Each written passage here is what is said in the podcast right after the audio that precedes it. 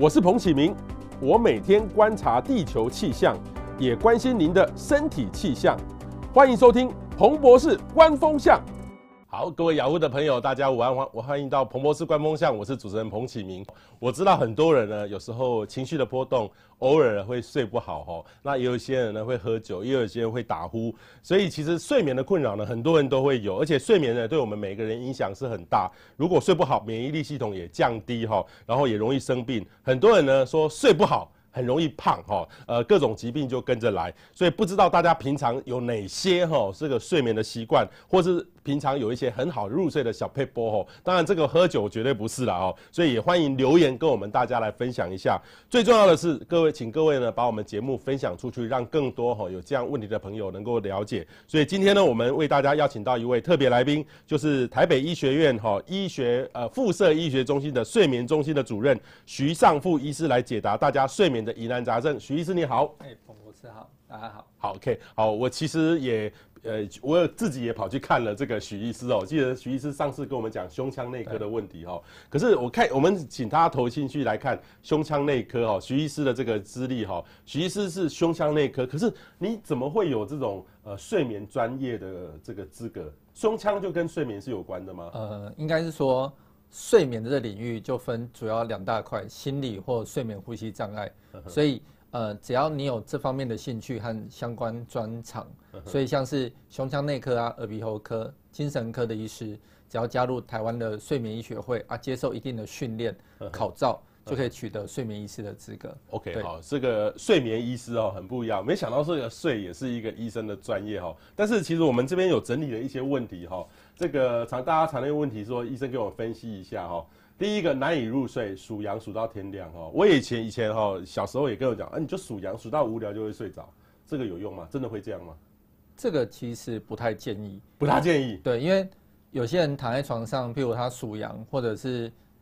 放空或者想东想西的，这个时间要是超过三十分钟，根据现在的一些研究，可以增加有形，就是自己会感受到或自己感受不到，但无形间你的交感神经会兴奋，哦，然后焦虑感会上升，其实会更睡不着。所以一般我们都建议躺在床上，如果超过三十分钟或更久没有睡着的话，不要再躺着翻来翻去了，哦，也不要再数羊了，就起来做一些枯燥乏味的事，等到有睡意感的时候再回去，有时候会更快入眠。哦，三十分钟，对，就三十分钟，对，三十分钟以后还在床上翻来覆去，就太久，而且你会越翻越睡不着，越翻会睡不着。各位有没有听到医生专业的说法？哦，翻来翻去三十分钟哈。那第二个呢是睡觉一直做梦，越睡越累，会这样吗？嗯，其实应该讲，就是如果你一直在做梦，的确有可能越睡越累。那就是像第三个，就是说我们为什么会做梦这件事情，其实做梦是一个正常的时期。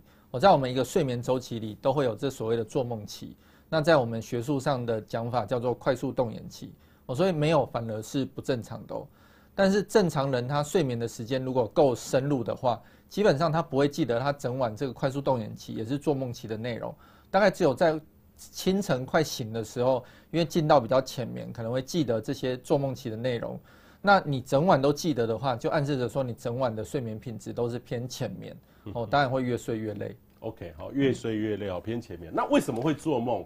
这个做梦的多梦的睡眠品质是到底好还是不好？对，就像刚提到，做梦是正常，但是你一直记得每个梦的内容，就是会导致你会有这种多梦的抱怨。这样就暗示着你睡眠品质是浅眠，是不好的。对，所以呃，做梦这件事无伤大雅，但你记得所有梦的内容，这个对睡眠品质来说，其实就暗示着你整晚都太浅眠，所以才会记得这些快速动眼期的内容。哦，所以，所以我们意思是说，我们自己做梦记得我自己昨天做什么梦，这表示我睡不好。对，睡太浅，睡太浅，睡太浅。所以最好是说，我都忘记我做什么梦，但是我知道我有做梦，这是最好的。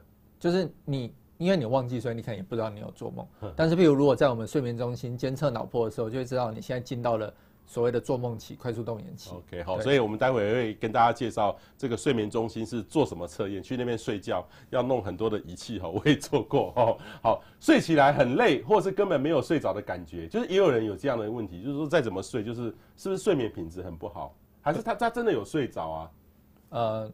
其实一个好的睡眠吼，大概七个小时就可以让一个人神清气爽，有点像是我们拿手机跟充电器来比喻的话，不管手机是正常的，充电器如果也是正常的，你这样接个几个小时，基本上手机会充饱电。哦，如果你一直接着接整天都充不饱，就像你睡眠睡超过十个小时，甚至十二小时都睡不饱，那这一定有一些什么样的状况、什么问题？OK，好，这个是我们整理了各种大家。呃，常见的睡眠困扰哈，让我们很了解。所以各位有任何问题哦，因为我知道各位一定有很多人有这样的困扰，所以请分享出去，让你的朋友知道。因为像你的朋友会打呼啊，哈。然后另外一个睡醒之后就睡不着，这很正常吗？我们有时候，例如说三四点突然醒过来哈，我没有看到徐医师之前，其实我真的有时候三四点就会醒过来。那我那有时候觉得说是是不是我压工作压力大，想到什么事情会睡不着？但是真的睡醒之后就睡不着了。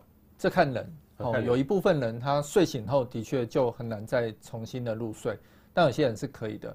那所以我的门诊更常见就是这种，他半夜会醒来，就醒来后就再睡不了了，就会来就医。那这个原因很多哦，有些他可能是真的有达到所谓失眠的程度，那有些可能他是因为睡眠呼吸中止症，那有些他可能都没有，但是跟他的一些像彭博士刚刚讲到的生活压力，或者是他的饮食，好，比如他就是因为。呃，每天都习惯在下午的时候喝一杯咖啡或茶，因为咖啡因的代谢它比较慢，而且比较敏感，有可能会再让他半夜中因为这样子醒来以后，就再也无法入睡。OK，常常会这样。那作息不正常，很多人有些人要累到身体强迫关机才睡着，这个很不好吧？对，其实作息很不正常这件事真的是一件很不好的事。现在的睡眠，以前都会说要早睡早起嘛。但我们现在对于早睡这个就没有这么的强调，就是当然你不要到什么凌晨两三点才睡，但是譬如说，如果你每天十一点睡，甚至十二点睡，但你早上睡七个小时，十二点睡睡到七点，很规律，这样虽然没有达到早睡早起，但第一个不会太晚，第二个重点是规律，哦，这样一个反而正常规律的作息，对我们的睡眠品质和身体的健康其实是更重要的。OK 啊，正常规律很重要，所以这个。睡眠作息不正常哦，很不好。就是说，不要一天到晚这个 range 可以差到好几个小时，就很不好哦。然后睡到会打呼，这个其实很多人用打呼来说他有没有睡着，这是对的吗？嗯，对，这就是我们一直在厘清的观念。就像有时候去做一些民众的微教演讲也是，就是很多民众对于打呼可能会有几种想法，他觉得打呼是熟睡的代表，或者是太累的代表。哦，但其实都不是，都不是，都不是。对，打呼其实是一个上呼吸道在睡着的时候，因为呼吸肌放松、过度狭窄，造成气流扰乱的一个声音，有点像是风吹过峡谷那种呼呼的声音。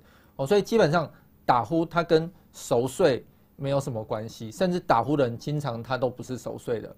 哦，那打呼就暗示着说他在睡眠的时候，他的上呼吸道不管是鼻腔。还是口咽的这一段，有任何地方狭窄，都会造成这种呼声。OK，好，所以打呼是正常的吗？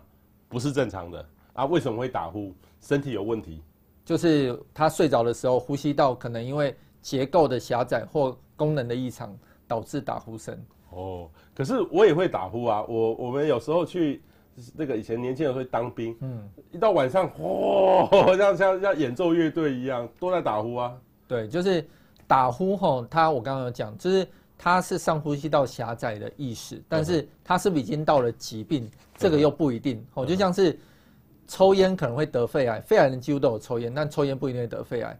那所以打呼的人就是要怀疑说他有睡着的时候上呼吸道狭窄的问题，那可能更要进阶的怀疑说他有没有呼吸中止的问题。那到底要怎么分辨？吼，就是如果你打呼，你又合并早上起来的时候会觉得常常睡不饱。或者是打呼的人，他枕边人看到他打呼打呼，突然会呼吸中止，哦，有一些打呼以外的合并症状，这种有合并症状的人就要怀疑说，你的打呼可能是一个睡眠呼吸的障碍的问题。OK，好，睡眠呼吸障碍的问题哦。啊，还有一个呢，就是鬼压床，这个其实我常常听过很多人讲过，他他就动不了，或者做什么，或是说其实这个这个很多人去外面住哦，住到不干净的饭店，都有说这个鬼压床。那当然，有时候梦到有鬼是另外一回事啦。但是也有人说，他觉得他做梦梦到这个东西。但是从科学的根据，有真的有鬼压床这个事吗？诶，如果以医学的角度来解析的话，鬼压床其实就是我们有个专业的名词叫睡眠瘫痪症。睡眠瘫痪症。对，就基本上它就是暗示指说，鬼压床人基本上就是在你快速动眼期的时候醒来，然后眼睛睁开。那因为我们在快速动眼期的时候，身体的肌肉张力会放到最松，哦，所以你基本上是无法控制你的手脚做活动的，但你人又是醒的，眼睛又是开的，你就会觉得好像是被什么不干净的东西压到，所以才会有这种中国的传说说鬼压床。其实的确有这现象，但它跟鬼应该是没有关系，跟鬼 应该没有关系啦哈。但是就是说，有时候到一个旅馆一个陌生的场合，会比较不舒服、不习惯。对，因为其实会发生这种所谓的睡眠瘫痪症啊，跟你。太过于疲劳、紧张，或者是睡眠品质不佳，都有息息相关。OK，在这些条件之下，比较引发这个睡眠瘫痪症，也就是鬼压床的机会会大幅上升。OK，好，今天呢，我也特别带来这个仪器哈，就是呼吸器哈，治疗这个睡眠中止症哈。像我自己会打呼，然后我自己。以前就觉得这个熟睡就会打呼，而且有时候会打呼，有时候不会打呼，就觉得累或不累的问题。那后来呢，我就觉得说这个是不是可以可以更好一点点哈？所以这个时候呢，我就我后来就就主动跑去找了我们的许医师，他就帮我看看了哈。所以但是我觉得看了之后对我改善呢是很有用的哈。所以今天我就特别请这个许医师，因为我发现就是说很多人都有这样的问题。我们先来看哈这个面线的问题哈，请问要如何解决多梦的问题？常常一直做梦，一直做梦。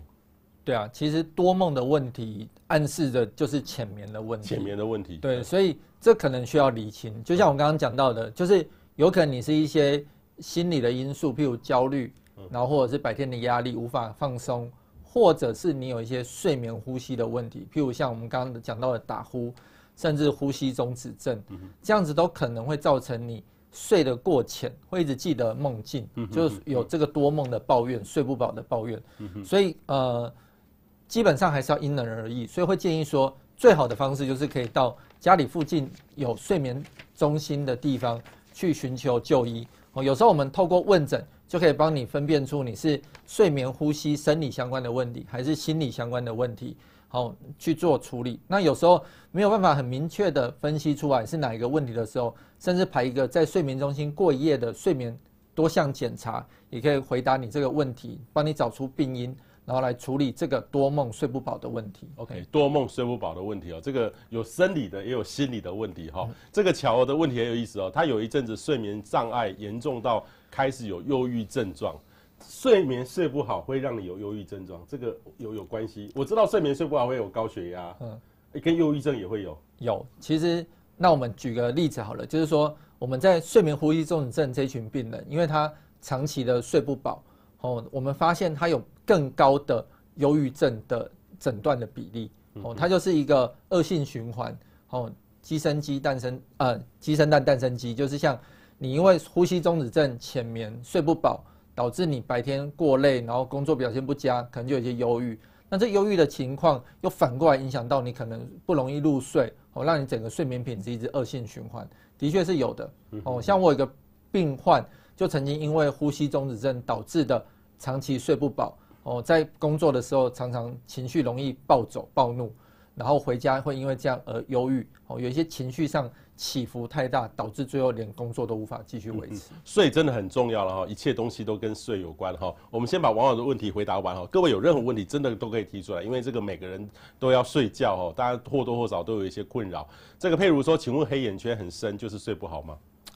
黑眼圈这是一个很皮肤的问题，呃，其实有关系的，有关系啊。对，其实不知道大家网友看不看？其实我我也有黑眼圈，可是我的黑眼圈是半圈，四分之一圈。那刚刚网友讲的可能是呃一个二分之一圈。好，那二分之一圈通常暗示着你睡眠时间太少或太短。哦，真的是睡不饱，就会两个像是我们卡通看到的这样二分之一的半圆。所以医生，你这样算是睡不饱？像其实我是四分之一，那我像我这种特色就是，呃，我有一个鼻子过敏，然后导致我夜间鼻塞等等，造成这边微血管扩张，所以我这边色素沉积，所以我会有四分之一的黑眼圈，所以像。有些病人一走进来，我就会问他说：“你是不是鼻子不好？”有时候起床的时候会口干舌燥，他就会很惊讶，想说我是算命的嘛。其实是这是一些生理学上的一些特征的变化，很准的。像我自己鼻子很不好，有在治疗，所以我也有这个特征。对。所以医生，我问医生，医生说啊，彭博士，你是不是鼻子不好？对，我真的鼻子不好，鼻中隔弯曲嘛，很多人都会有鼻弓鼻中隔弯曲。呃，不罕见，不罕见。对，不是每个人都有，但是不是一个很少见的问题。OK，好，医生就告诉我说，我说可不是开刀就好嘛？但是医生说你你还是可以治疗一下，但是不是那么快就好，对，要慢慢来哈。这譬如说，如果不想吃安眠药，要怎么入睡？就是刚才你说半个小时已经睡不着了，然后你说叫我们做一些无聊的事情哦，可是万一呃我无聊起来看政论性节目，越看越气，越睡不着。对，就是所以刚刚有强调，就是不要躺在床上，而且起床后要做枯燥乏味的事。我比如你不能起来，如果你是青少年起来追剧，哦，看到越看越兴奋，那个睡不着，那更惨。哦，或者是你喜欢男生喜欢球赛，起来看球赛，或者是。长辈起来看这节目，这种会让你更嗨的，这都不建议。哦，可能起来是要做一些收收家里啊，或看一些自己公司的一些书籍啊，然后那种你一看就会有一点睡意的那种最好。一看就有睡意，把那个牛津字典放在旁边背单字 都可以。对对对，但不要看有兴趣的，不要看有兴趣的时候。譬如说，请问医生，有人因为睡眠睡不好中风或是怎么样的吗？会会有哦，会睡睡不好就高血压，就容易中风。对。我们都讲那种我们临床实证最多的睡眠呼吸综合症来讲好了。睡眠呼吸综合症哦，它除了会让你睡不饱以外，它其实常常在中度以上的病人还合并一个夜间严重缺氧的问题。所以这个不治疗哈，不是只有说啊，我白天睡不饱，我补个眠就好。其实长期的这个睡眠呼吸中止带来的缺氧，对身心的影响是很大的哦。譬如它对脑部的血管就会有慢性发炎的影响，哦，会造成。轻的话，哦，就是容易起床，容易头晕或头痛；但严重运气差一点，早期的失智或脑中风，其实我的诊间偶尔都还是会遇到。那对于心脏，它不是只有对脑部有影响，对心脏的影响也不小。哦，轻的人容易心律不整、心跳快、心悸。嗯。那或者是等到他中年的时候量血压，哎，怎么发现自己血压高，但又没有家族病史？那严重一点，运气差一点，心肌梗塞、路倒，我们都遇过。嗯嗯，好，请大家注意哦。我先把这个问题看完哈。如果睡不着，大家有没有入睡的方法？哪些助眠有效哈？第一个，喝酒。我以前不不懂的时候，真的会喝酒。喝酒是真的。我在看这四年多的睡眠门诊，我觉得真的是我超常遇到的一个病患，告诉我他解决失眠的问题，或睡不好。喝醉，喝醉。对，因为很多人就跟我说，我都说啊，那你之前譬如不好入睡啊，或你觉得都睡不饱。或半夜会醒来，你做了什么处置？哦，你去看了医生，还是做了什么事情呢？很多民众都跟我说，他就睡前喝一杯酒。哦，那这让我非常惊讶。其实喝酒对睡眠几乎是百害无一利。百害无一利。对，硬要讲真的有一点点帮助的话，我承认它对入睡有一点点好处。嗯，它会帮助你容易入睡一些，这是不可否认的。但它有很多很多坏处，譬如说，我们一个好的睡眠其实要有。值跟量，量的部分就说基本上要大概七个小时左右，但更重要的是值哦。你你如果整晚浅眠，就算你睡十个小时也不会饱哦。啊，这个值什么叫好的睡眠的值嘞？就是说你整晚睡眠时间至少有二十 percent 在深眠期，就是一个好的值。你这样睡七个小时起来就会神清气爽，觉得很有精神。那喝酒会大幅压缩这个深眠期的比例哦。也许你。是容易入睡了一些，你也可以一觉到天亮，但是因为你睡眠比例实在太少了，哦，所以你起来会觉得还是很没精神。其实不知道大家有没有喝醉宿醉的经验？宿醉就好像好像睡死了嘛。对，大家宿醉起来的精神是如何？其实不好的嘛，甚至头晕脑胀嘛。嗯，就是你前一晚因为喝了太多酒，虽然好像很好入睡，也睡着，睡得很熟的样子，但是整晚其实都呈现一个很浅眠的状态。所以起来还是会觉得很疲累，甚至身体很不舒适，就是这原因。哦，所以非常不鼓励用睡前喝酒来助眠，或者是想改善睡眠的问题，其实是适得其反的。嗯哼，我的经验是说，哈，这个呃，它的副作用很大。例如说，你喝酒，如果喝呃烈酒，那个这种所谓的这个热量很高，会胖。喝酒完会胖。第二个呢？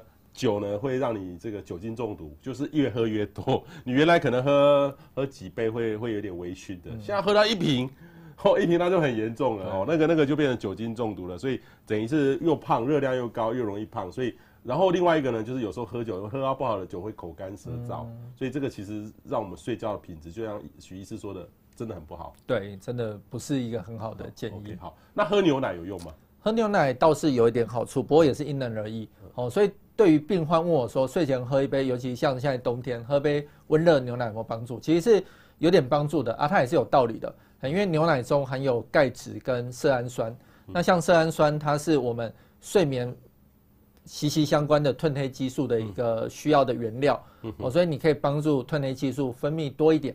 那这钙质有稳定神经的功效，哦，所以喝牛奶的确对于某些不好入睡的人，其实是的确有一些帮助入睡的好处。不过也是要因人而异啦。像有些人他这效果就不明显，而且如果这个人他有所谓的一些胃酸逆流、胃食道逆流的体质的话，有时候你睡前喝了一杯牛奶后，可能会造成你。半夜胃食道逆流，说不定也没有太大的好处，甚至有一点点影响睡眠的坏处。所以，呃，不妨试试看。那如果你觉得有帮助，而且没有造成所谓的胃酸逆流的话，这也许是一个可以选择的方式。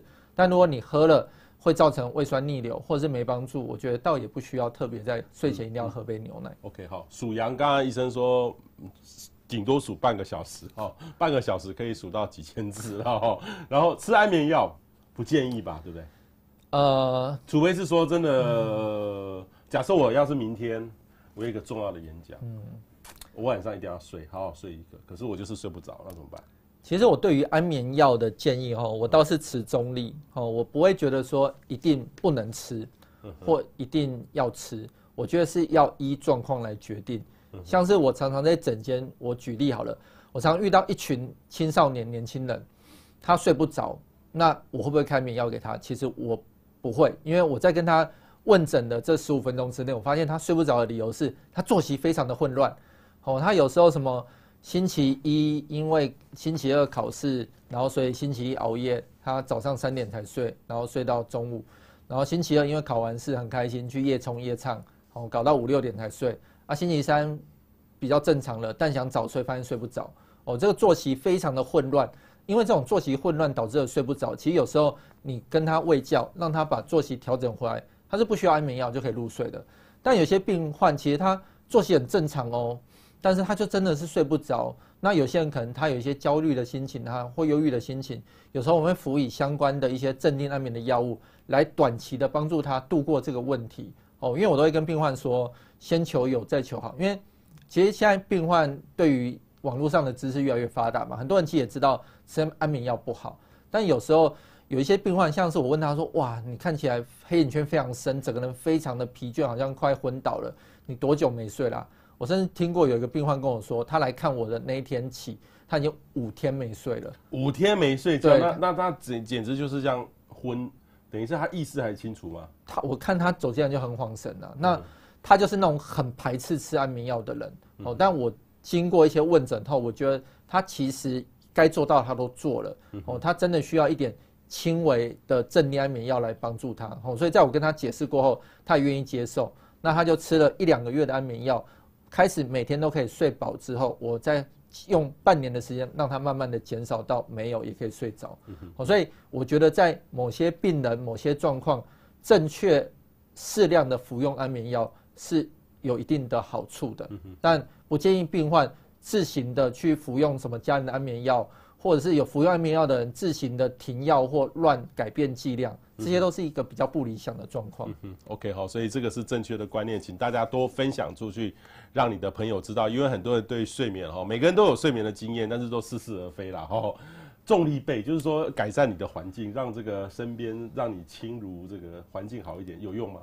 重力背这个东西，因为它没有在人体上去做过标准的实验哦，所以我没有办法给出很客观的证据，所以它应该是一个无害的，所以也是就是变成说，如果你有机会使用，你觉得对你有改善哦，因为稍微我稍微上网看一下重力被，它好像主打说，因为它有一定的重量嘛，嗯嗯。所以有时候它会那个重量感会让你有安心感，对一些因为焦虑睡不好的人可能会有点帮助。嗯好，但不是所有焦虑的人靠这一招就有效啊，所以我觉得可以试试看，应该没有什么坏处，但也不一定太有效。但刚刚像彭博士讲的，就是它是一个环境嘛，所以环境的确是很重要，所以蛮建议睡觉的时候一定要关灯，而且要关的暗暗的最好，亮亮的不好，亮亮的不好，因为光线会会让我们的那个褪黑激素无法分泌。啊，褪黑激素是一个我们睡觉很需要的一个身体自己产生的激素哦，所以你能够分泌越多褪黑激素，对你的睡眠越有帮助哦，所以一定要让整个房间的光线是暗的啊，最好是全黑的最好。最好是全黑的哈，暗的是最好，所以请大家注意，绝对不要亮亮的在睡觉哈。然后什么样的状况需要去睡眠中心检查？打呼吗？还是说真的睡不好就应该去检查？呃，我刚刚就有提到，其实就像彭博士说，哦，当兵的时候整排都在打呼啊，那是不是整排都有问题都要来看？倒也不是，打呼其实是一个症状之一，但如果你要合并一些其他的问题，譬如你打呼，然后你每天睡了七八个小时，你起来还是很疲劳，哦，上班都没有精神，甚至开车等红灯就会度孤，哦，像这种有影响到你日常生活的，你就应该来就医，哦，所以我觉得你只要觉得自己有一些睡眠的问题，哦，不管是说入睡困难。或者是睡眠容易中断，半夜会醒来，或者是睡不饱，哦，那或者是枕边人就看到你不止打呼，还会呼吸中止。我觉得这些有明显症状，而且甚至影响到生活作息的，都应该值得来睡眠中心。安排相关的检查和处理。嗯哼，好，所以请大家注意一下哦，这个每个人都应该要去注意啦，去处理。像我自己就觉得说，我是不是睡得不够好？我的情况是，呃，半夜有时候因为我五五点多就会起床，嗯，所以五点多起床，有但是我有时候四点就会起床，我不知道为什么我醒了突然就醒了。那后来呢，看了之后检查之后，我有呼吸睡眠中止症，所以这个可能就是那时候血氧不足，让我身体启动，要我起来嘛，是这样嘛？是这样的情况？对，就是。其实像呼吸中止症的人，其实很常会有几个主诉，就是说，他除了睡不饱之外，很多人只要够严重，他几乎睡眠都会中断。只是有些人会用不同的方式去解读这中断，譬如像彭博士说，他就是不知道为什么就起来了。但像我一些病患就会跟我解释说，啊，不是，我是起来上厕所。对啊，对，但我都会问他一句话，我说，那你每次尿，你有尿很多吗？他说。中等啊，也没有很多，我就说其实这是不正常的。我说你半夜两点起来上厕所，譬如你只解了三四百 CC 的尿液，基本上我们一个人如果在熟睡，膀胱里面只装三四百 CC 的这个尿液感，是不足以把我们从熟睡的状态唤醒的。OK，好，所以你如果会因为这少量的尿液的尿液感就唤醒你，暗示着说你睡得太浅了。那你睡得太浅的原因，当然一部分跟失眠有关，一部分就跟呼吸中止症很有关系。嗯嗯嗯嗯，OK，好，我们先看网友的问题说，崔卓佳慧说，睡眠中心是要挂哪一科？有一科叫睡眠吗？呃，现在比较大的医院，好像是台大、长庚、龙总，甚至像我在待的医院，就是台北医学大学附设医院，我们都有独立将睡眠中心放在一个其他专科。所以你可以点进去就知道说啊，我就是点睡眠中心，那里面你就可以选你想看的医师。那对于一些中小型的医院，其实它并没有特别成立这样的睡眠中心、睡眠专科的时候，你可能就要在相关的医师群中去搜寻，譬如你搜寻精神科、胸腔内科或耳鼻喉科，点进去医师的介绍里面。看这医师有没有睡眠相关的执照和专长，如果有的话，你也是可以去看这个医师的门诊的哦。所以对于一些大医院，可能就诊挂号会比较方便，因为它有独立出来一个睡眠中心、睡眠门诊，哦，民众一看就知道他要挂什么。但对一些中小型的，它没有特别分出来的时候，你可能就变成要点进去看相关科的医师，他有没有类似的专长跟执照，如果有的话，也是可以去看诊的。OK，好。那另外一个呢？到底要睡多久才会睡得饱？有人是睡满六个小时就很好，有人要睡十二个小时，是因人而异吗？呃，对，是因人而异，但还是有一个可以参考的标准值。嗯、大概我们都会说，正常成人的标准值落在七个小时。七个小时。哦、你年纪再轻一点，譬如说是国中生、高中生，可能可以再长一点点。年纪大一点，譬如六十五岁以上的。成人或老人家，也许可以再少一点，但大概基本的框架不跳脱这个七个小时，所以偶尔六个小时是无伤大雅的。但如果你长期睡不满六个小时，都只睡五个多小时，其实这个也有研究过哦。你长期睡五个小时左右，这其实叫做长期的睡眠剥夺，不是只有呼吸中止症会造成心血管的问题，你长期的睡眠剥夺也会造成你心血管的风险升高，而且刚刚像彭博士讲的，其实真的会变重哦。而且免重对体重会增加，会容易肥胖，然后再来就是会造成你免疫力下降，容易得一些流感啊，或现在大家很怕的新冠肺炎等等的。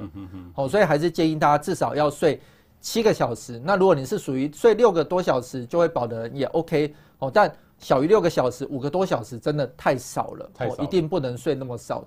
短时间没有问题，长时间对不管白天的精神或身体的状态都是一个不好的影响。哦，这个很多人说这个我睡少一点没关系，但是说真的，这个就是拿你长期身体累积来换来的，哦，就要注意一下哈。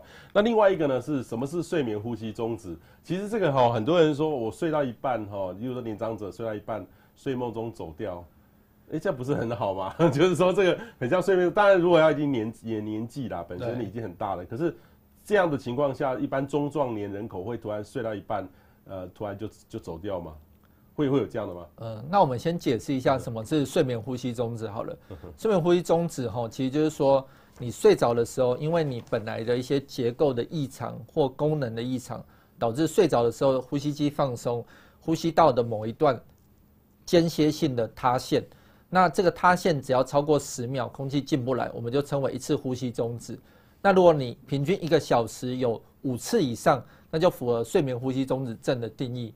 那这个如果是五次以上，甚至高达十五次以上的人，他常常会合并一些很明显的夜间缺氧。那这夜间缺氧就会造成我们很多刚刚提到的心血管或脑血管的一些疾病。那所以为什么会有人猝死？就是因为他有因为呼吸中止导致心血管疾病，但又没有及时就医，就会有一小比例严重呼吸中止又一直忽视他的人。真的会有这个猝死的机会，但大家也不用太担心，因为这真的要很严重的呼吸中止，而且身体其实会先给你很多警讯，但你又一直忽视它，不来就医，可能才会发生。所以也不要说看到枕边人有睡觉不呼吸的状态就很紧张，他会不会猝死啊？就赶快一定要请假来。我觉得是需要处理，但不一定要特别请假来。好，但是建议如果发现类似相关的一些症状，还是要到睡眠中心就医，会是更理想的。状态，嗯哼哼，所以这个有有一些原因啦，哈，所以要去就医啦，哈。但是胖的人是不是很容易有呼吸中止症的问题？对，像是我们呼吸中止症哦，到底谁要来就医？除了刚刚讲到打呼，或者是睡觉的时候枕边人看到他打呼还会呼吸中断，嗯、那像是胖 BMI 超过三十的人，三十哦，哦，就是真的很胖的人，他就是超级高风险。那其实年纪也是哦，年纪大于五十五岁，那。这个呼吸中止症啊，其实是一个在男性比例远高于女性的。但有时候女性什么时候要注意？就是过了更年期之后，哦，更年期之后，女性因为第一个年纪变得比较增长，那女性荷尔蒙下降，其实在更年期之后的妇女，她的比例会比在年轻的时候大幅升高哦。哦，所以有很多一些婆婆妈妈来看我，她的抱怨就是说，她在更年期之前其实稍微睡不好、睡不饱，但不严重。哦，但过了更年期，怎么睡的品质变这么差？而且从以前不会打呼到会打呼，哦，这就是一个跟更年期有关，可能造成一个新的或加重睡眠呼吸中止的一个症状。哦，所以是建议如果有相关困扰的，也可以来就医。OK，尽量来就医哈。所以这个睡眠呼吸中止症，像我自己就有一点，可是自己旁边的人会听得出来他呼不到呼吸吗？感觉得出来吗？呃。一定要还是用仪器来量？呃，看如果很明显、很频繁，是看得出一些端倪。但是你说这样就能判断它一定有或没有，或者是轻或重吗？这当然就不准。OK，哦，所以旁边枕边人的观察，通常我觉得对我们医生来说是一个蛮可靠的资讯。但是当然，你有没有要不要开始治疗？怎么治疗？还是需要一个更客观的睡眠检测来确定证实，还有严重度的判定。可能才会有一个最标准、最适合你的治疗方式。那那我那我们现在教一下枕边人怎么弄。像我要是打呼这样，这样打呼对不对？这很正常对不对？很多人都这样。对，这样打呼对不对？哦，这个这个就是你说的那个在震动对不对？对，就是你呼吸道狭窄，然后猪像猪一样这样。对对对。啊，然后问题是说它会突然这样，他可能就突然没声音，就没声音。对，然后可能过个十秒或十五秒，甚至二十秒、三十秒，突然这样。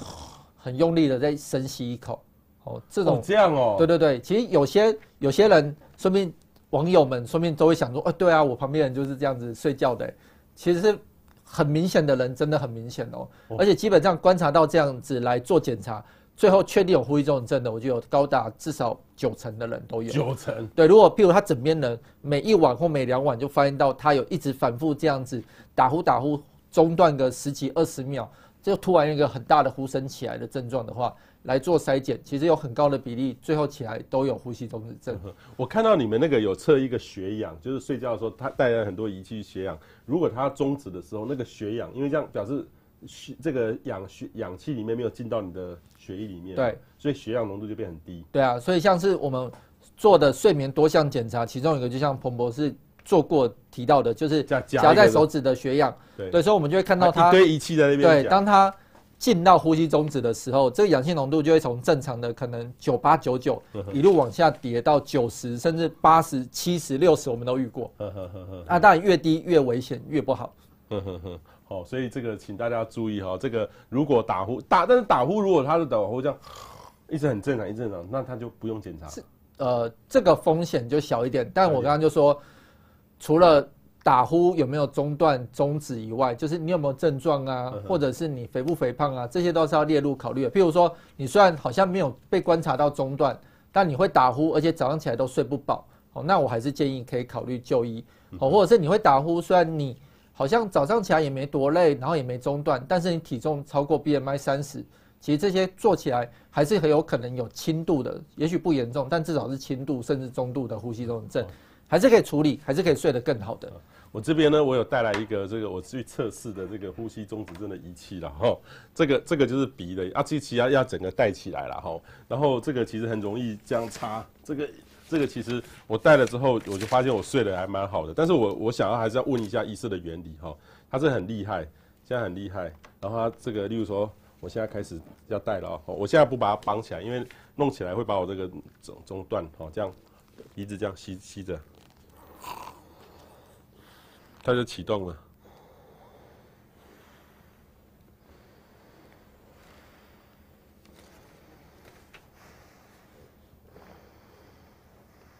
医生，这是什么原理？它是把把压力打到我鼻子上面吗？对，其实很多人都会以为说一直吹气，一个压力在我身上。对，很多人会说，哎，这是不是氧气机？其实这跟氧气机是截然不同的。嗯。哦，这个其实我们呼吸中止症，通常呢，除非你年纪大，有些共病。不然像彭博士这样很正、很健康、很正常的成人，其实是心肺功能其实也许都是很 OK 的。哦，所以其实你只是因为睡觉的时候，因为我们功能跟结构的问题，呼吸道会暂时的塌陷，导致空气进不来。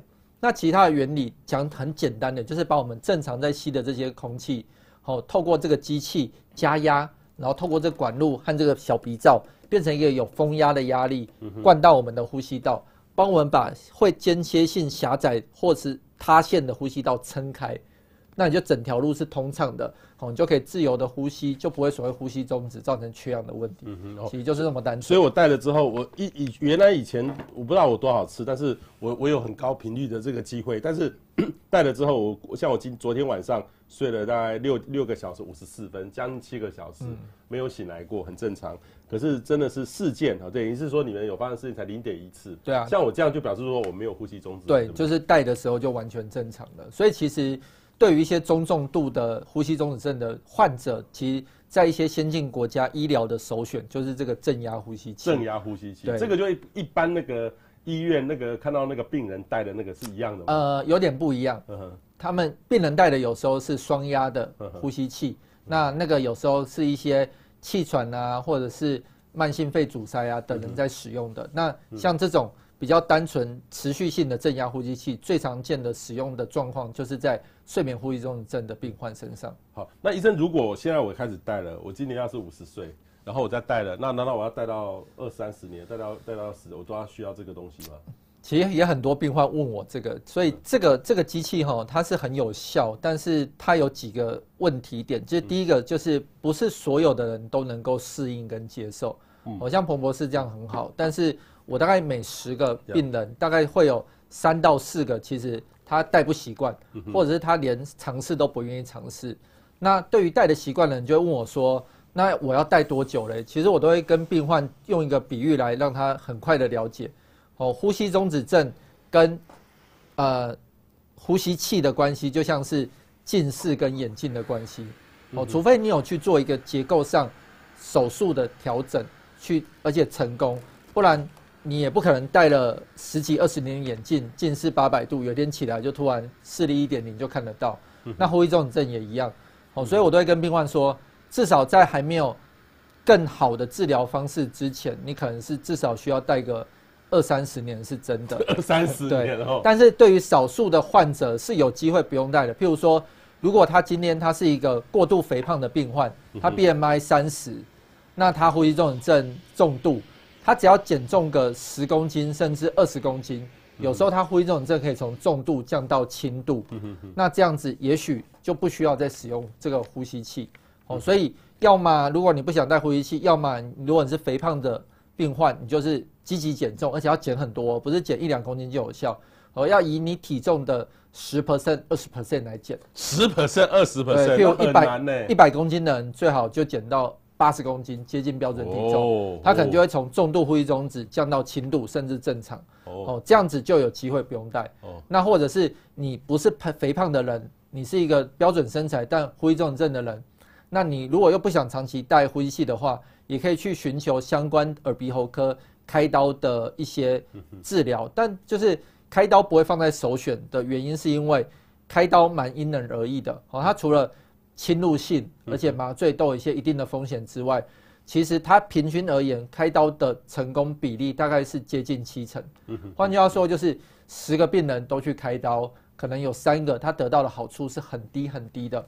哦，那我们现在医疗没有办法有一个很好的方式去分辨出来，你是那群会开刀非常成功的。或不太成功的哦，有点结果论，所以呃，睡眠呼吸相关的手术是治疗的选项之一，但对于中重度的病患，它是放在第二或第三的选项哦。第一的选项还是这种不侵入性的睡眠正压呼吸器哦。如果你像婆婆是这样戴着就很习惯，而且也很有帮助，会建议说以这个治疗为主哦，因为开刀。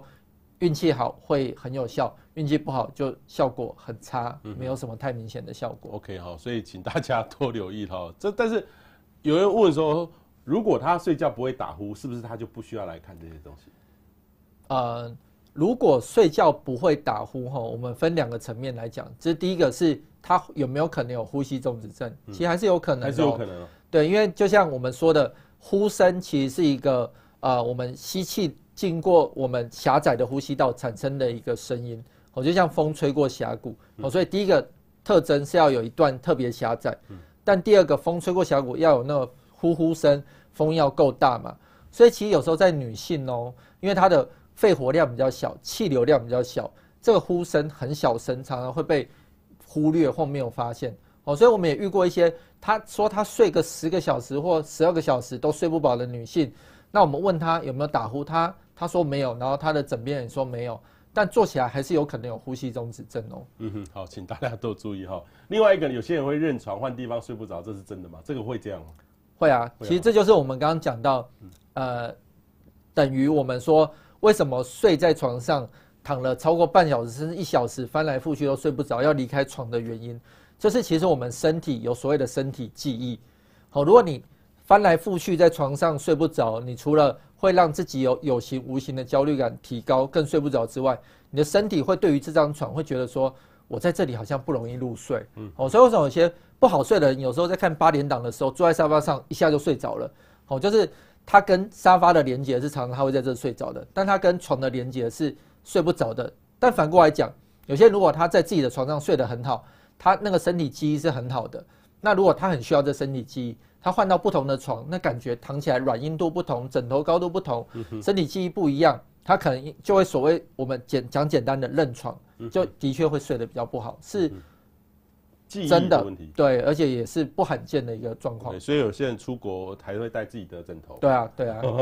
好，另外一个呢是想要一个好眠，到底是如果这样讲，床垫跟枕头是有关系，很像有有关系，到底要软的好还是硬的好？呃，这个床垫呢、啊，跟枕头的软硬高度其实真的都有关系。但是至于是软的好，硬的好，其实这就是因人而异。因人而异。对，像就像面，有人喜欢吃煮烂一点，有人喜欢 Q 一点嘛。那所以这真的没有标准答案。所以我都建议病患，就是说你可能都要去试躺看看，你可能看。躺软一点的、矮一点的枕头，你比较舒适，起来比较精神；还是躺高一点、硬一点的枕头，你比较舒适，起来比较有精神。那如果要讲一些通例的话，对于有呼吸中止症的病患，好，我是说有呼吸中止症的病患，通常呢，枕头高度高一点，好，会有帮助，或者是侧睡也会有帮助。好，不过这是针对有呼吸重症的病患，但如果没有的话，就是蛮因人而异的。好，有人喜欢软一点的、矮一点的，有人喜欢高一点的、硬一点的。OK，好。另外一个呢是说需要午睡吧？哈，这个其实，呃，我有一次遇到我一个澳洲的朋友，他他来在我公司待了好几天，要回去之前，他也很有一天很把我拉到小房间说：“博士，我要必须跟你说，你的你们的公司有问题。你不在的时候，大家都在打混，都在睡觉，都在上网。”都在看电影，很严重。你不在的时候，我说是什么时候？大概中午十二点到一点半的时候，一面吃饭一面。后来我一问才知道，哦哦，原来这个国外哦是不流行午睡的。那我就跟他讲说，我们午睡是从幼稚园开始到长大，好，大学好像没有，但是从幼稚园开始一直到国中、高中，就是要要要我们午睡的习惯，就养成到现在。那这个午睡的意义到底在哪里？这到底需要午睡还是不要午睡？其实需不需要午睡哈，就也可以拿就是很像手机跟充电来比喻。其实如果你的手机一直都充饱着电，电量很够，你为什么要在中间要插一个行动电源来充电？哦，午睡就有点像这样的意思。所以换句话说，对于一些像是我们刚刚提到的，譬如他睡眠品质不佳、多梦的人，或者是他严重到其实有睡眠呼吸中止的人，他其实因为他前一天晚上都睡不饱，哦，所以他真的很疲倦。这个午睡可能对他就有一点点好处，这好处是说，他至少他有一定的呃休息到，在于下午的工作，他可以比较集中精神，他有体力。但是对于一群人，我觉得对于午睡来说，就是一个很不好的现象。对于失眠者，午睡就是一个不太好的习惯。好，我们常常会问一些失眠者他的一些作息。除了刚刚讲到青少年就是作息很混乱导致失眠之外，其实有一群人不是。不是青少年，通常是一些比较退休的长辈们。他失眠的原因有时候是他午睡时间太长了，哦，他本来就不好睡，啊，中午又睡了两个小时，那个睡意感又更低了，这样到晚上十点十一点，当然怎样都睡不着。哦，所以有一些习惯如果改掉的话，也许在部分病人，他就算不需要安眠药，其他晚上还是睡得着的。所以如果说你不会疲倦，或者是你其实晚上不好入睡的人，我是觉得这个午睡是不需要的。嗯哼，哦，但如果你有一个呼吸中止症，你又还没有去彻底治疗它的时候，因为你真的太累，午午休的时候小睡片刻，三十分钟、五十分钟，也许有好无坏，但是都建议不要睡超过一个小时啦。嗯哼，因为不管你有没有呼吸中止症，你有没有失眠，你只要中午睡得太饱，其实你晚上的睡意感就会明显的下降。这样对于你入眠都是会相对的困难增加。OK，好，最后一个问题呢是很有意思，就有些人容易打瞌睡哈，为什么会打瞌睡？现在有时候我听到一些演讲，很无聊的演讲，都会这样嘟咕，会这样嘟咕。对啊，打瞌睡就是其实就是你其实前一晚睡不饱的暗示。哦，前一晚睡不饱。对对对。哎，我我自从用这样的方式去治疗，我大概两个礼拜了哈啊，然后其实都很正常，然后白天都不会打瞌睡。对啊，那就表示说大家都同样都睡。七个小时，甚至不到七个小时，六个小时。但为什么有人起来神清气爽，有人却一直工作、开车都度孤？哦，这就是所谓的睡眠效率。哦，你睡眠效率好，你整个晚上睡得很饱，你自然就不会容易打瞌睡，也不需要睡午觉。但反之，如果你睡眠效率很差，你就很容易在开车、开会的时候会度孤，然后甚至一定要睡午觉，不然你都撑不下去。OK，今天的问题呢很关键哈，我们把呃各位网友的问题问完，所以各位还有问题，赶快各位提出来哈。我们来看，呃，这个 S O S O O C S I 说，从小到大躺在床上要花超过半个小时、一个小时以上才会入眠，半小时以上就不好了，对不对？对，就是如果你睡觉哈入眠都需要快一个小时才入眠，基本上就有一点符合所谓失眠的原因的定义。失眠的原因。对，那。这个失眠，我就说可能跟你的作息有关，可能跟你的饮食习惯有关。哦，如果作息饮食习惯的确有些问题，去改正，有时候你就可以更容易入眠。但如果改正的还是不行，这件事又困扰你，让你白天因为睡眠时间过短，会有一些疲劳的症状，甚至有一些情绪的症状的话，那我建议可以寻求相关的睡眠医师，也许用一些短暂、轻微适合你的镇定安眠。嗯哼，不是一个不好的方式。OK，好，等于是我觉得现在应该是把手机拿到外面去，因为现在人都拿手机当这个闹铃，铃钟来响，所以有时睡不着了，看一下几点。对，其实然后就划一下。彭博士讲到一个很重要的关键哈，尤其是年轻人，其实睡前划手机或睡不着躺在床上等到要睡着前划手机这件事很不好，很不好。因为第一个是手机散出来的蓝光会抑制我们的褪黑激素的分泌，而且蓝光会让我们大脑有点亢奋。OK，好，所以光蓝光这件事就是这样啊。你划手机一定是看你喜欢看的嘛？对，那你喜欢看看的兴致来，交感神经兴奋。你又更睡不着了，哦，蓝光加上兴致一来，这两件事都让你更难入睡，哦，所以真的不太建议睡前，尤其在不好入睡的人边滑边等到自己要睡着，你会发现你滑了一个多小时，你可能都睡不着。OK，好，嗯、这个乔说做无聊的事还是没有睡意，他的 QQ 哈是要吃褪黑激素有效吗？很像褪黑激素是比较公认的药物，就是自己可以去买买得到。褪黑激素其实就是在欧美就是保健食品了，所以他们去 Costco 就买得到。那在台湾，它也算是保健食品，所以你可以透过网购啊，或者是什么就容易购买到。所以对于褪黑激素，我的建议是，如果你不好入睡，你可以买来吃吃看哦。因为我就说，我们体内其实也会制造褪黑激素，那我们就是要做一些事情来让褪黑激素增加，譬如说睡觉的时候让灯都关暗哦。黑暗可以增加褪黑激素的分泌。睡觉前不要划手机，不要让蓝光照射我们的眼睛，也会增加褪黑激素的分泌。但如果这些你都做到了，你还是睡不好，那你吃一点褪黑激素，对某些部分的人补充褪黑激素的确会更好睡。但对一些失眠严重的人，其实我的经验是，吃是没有坏处，但对他入眠也没有什么好处。哦，所以要蛮因人而异的，可以试试看。OK，但不一定有效。好，Nico 说就是想知道如何改善失眠，但是很难。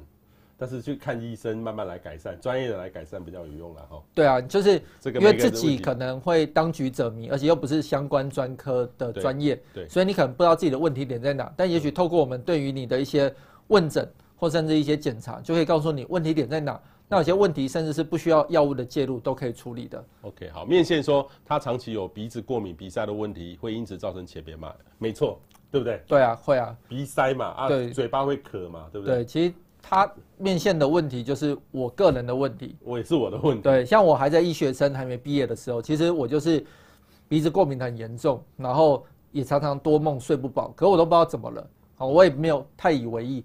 但当我毕业之后开始接触睡眠领域，一边学习的过程中，我发现，哎，我根本就是这类典型的病人。好，所以在我开始懂的时候，我就有去做相关的检查，证实我有夜间鼻塞，甚至其实我有轻度的睡眠呼吸综合症。哦，所以我就开始使用一些睡前使用一些鼻喷剂的治疗，哦，大概用了十几年，哦，这几年当中的使用，其实我觉得对我的睡眠品质大幅的改善，啊，我也就很少做梦了，哦，所以这一定有关系，而且有大大的关系，而且是一个。很容易就可以处理的，蛮建议处理的。医生有现身说法，他看到我说，哎，他我说我鼻子我鼻中有纹，然后他也有，然后他就是自己去改善，然后他你应该是天气变化的时候就需要喷一下，对，就会很敏感。像冬天我一定需要。OK，好，周五会说他想改善睡眠，但是已经吃安眠药十几年了，改善有用吗？还是有用啊？十十几年他安眠药会不会越吃越多颗？呃，其实安眠药的问题是这样，就是嗯，的确有人。会很排斥，但有人不排斥，但不排斥的人又分两种。一群人在配合医生的状况之下，也许半年、一年就可以把安眠药拿掉，也可以正常的入睡。但有些病患的确是不行，他需要长期使用安眠药。但我们最担心的一群是说，如果你长期吃一种温和的安眠药，其实你说就算吃一辈子会不会怎样？其实说实话也还好啦。但是更常见的是吃安眠药的一群病人，少部分会越吃越重。好像喝酒越喝越海量，哦，可能头头两年吃一种睡得着，后来一种就睡不着，要吃两种才睡得着，然后再过了五年要吃到三种，哦，这样越吃越重，其实对身体还是有一些影响的。所以我觉得吃了十几年，当然可能没有办法完全改掉，但是你说可不可以减少剂量的增加？我觉得是有机会的，但这就是可能要去看你的状况是什么，哦，把一些。可以排除的问题排除之后，也许不需要那么多的安眠药，你也可以得到一样入睡的效果。嗯嗯嗯。最最近有一个很有名的 Netflix 影集，那个棋手很像吃一些镇定剂，然后就幻想出来那个旗子在下，他一开始要靠镇定剂才会赢的，后来有一天不骑他就没办法赢了，后来他克克服自己不吃这个镇定剂，照样赢。对啊，其实就是。安眠药是有机会可以安安眠药跟镇定剂不一样哈，呃，不太一样，但它们有类似的一些作用机制。OK，好，所以安眠药其实是有机会拿掉的。所以我觉得，如果你真的在看了呃睡眠相关的医生，他建议你需要短期吃一些安眠药，我觉得也不用太排斥。哦，因为其实如果你愿意配合医生，把一些睡眠的习惯矫正，其实安眠药有时候只是短期的介入。哦，也许你半年一年后就不需要了，但长期需要也还好，但是最怕的就是越吃越重。好 Okay. 啊，这一定有一些什么问题可以去做排除的。OK，莫妮卡，你有说问到一个很实际问题哦，请问医生，睡觉一直做噩梦看诊能改善吗？哦，这个有机会改善哦。像我偶尔病人来，他跟我的抱怨就是说，他一直做噩梦吓醒，吓醒。嗯，他来因为这个很困扰他，他来看。那这也分两类哦，这个有一部分它是跟情绪比较有关的哦，那。这个当然也可以用一些镇定的药物来处理，但有一部分其实他的做梦吼跟情绪没关，是睡眠呼吸综合症造成的哦。因为缺氧的时候，我们发现其实会让我们比较容易做一些观感比较不好，就是所谓的噩梦。哦，所以如果你是检查起来有呼吸中止症的人，你把呼吸中止症治疗好。其实相对的，你不止不会做梦，而且做的梦也不会是噩梦。嗯嗯哦，哦，请大家注意哈。张医生问到一个很很有意思的问题：每天晚上都会不固定醒来，就会清醒大概两到三个小时，白天精神又很好，而且很容易烦躁易怒哈。往下看一下，睡眠时间很短，请问医生这个跟忧郁症有关系吗？其实跟睡眠有关系。对，这有没有忧郁不敢说，但是易怒，然后睡很短，这个一定跟睡眠。剥夺有关，其实你睡得太少啊，嗯、你就容易情绪会比较不稳定。那有时候你也许本来是没有所谓的忧郁症、躁郁症的，嗯、会容易因为这样子去诱发出来一个新的问题，嗯、然后又反过来恶化你本来睡眠太短、半夜会醒来的问题。所以我觉得。这有一些问题需要厘清，啊，也需要去处置，啊，也是可以处置好的。OK，好，左家会说鼻中隔弯曲会造成睡眠中止症或者是睡眠障碍吗？好，我我我的经验是会，对不对？对啊，就是你鼻子不管是呃过敏性鼻炎，像我我的是下鼻甲肥厚导致我的鼻腔过于狭窄，嗯、哼或是因为你呃鼻中隔弯曲导致你一边鼻孔过窄，嗯、哦，这些只要造成你。鼻孔内狭窄的原因都有可能造成睡眠呼吸综合症，而引起睡眠的障碍。嗯哼，好，那做床上运动可以帮助入眠吗？和缓的运动不能做刺激的运动。嗯，运动这件事要也要再理清一下，就是运动对睡眠有没有好处，其实是有的，嗯、但运动的时间点非常的重要。嗯、哦，绝对建议病患，尤其是不好入睡的人哦，绝对不要在入睡三个小时以内做运动。哦，举个例来讲。譬如你每天都十一点睡，如果你真的想靠运动来让你放松、疲劳、好睡的话，你这运动的时间一定要在八点之前。好，譬如你十一点睡，你十点做运动，做完运动其实大家都会有一个经验，就是会亢奋嘛。那亢奋就会让你更不容易入睡。好，所以运动的时间点很重要。运动的确有好处，但是一定要在睡前三小时。好，这样的好处才会有，才不会达到一个负。反效果。嗯哼，好。妹说呼吸中止会让人在睡中死亡吗？是。刚刚有讲到，就是有很小比例的人有猝死的机会，但是其实不用那么害怕啦。就是呃比例有，但是真的不高。哦，嗯、那像这些人，其实他一定有一些身体反映出来的症状。其实如果你来就医有处理。基本上发生猝死的机会真的是微乎其微。OK，好，面线说，刚刚徐主任有说，长期服用安眠药的高龄患者罹患失智的可能性比一般人高。那如果是服务服用肌肉松弛剂处处成分的药物，也来帮助睡眠，也会提高罹患失智的几率吗？肌肉松弛剂是比较没有人报道哦，所以没有一个客观的证据告诉你会或不会哦。但是我想，如果说你是长期失眠的人，我大概想说，你只吃睡眠。的那个肌肉松弛剂大概也很难帮助你入眠或睡得多好，而且如果你长期需要吃肌肉松弛剂来帮助入睡，基本上都是有一些腰酸背痛的问题。其实我对于你的建议更好的，反而你要去找出自己腰酸背痛的问题。好，比如有些人是长骨刺啊，你去做一些处理，让你不容易腰酸背痛，不会不舒服，你就不需要吃肌肉松弛剂。其实你也许也可以得到一样好的睡眠品质。OK，好，所以。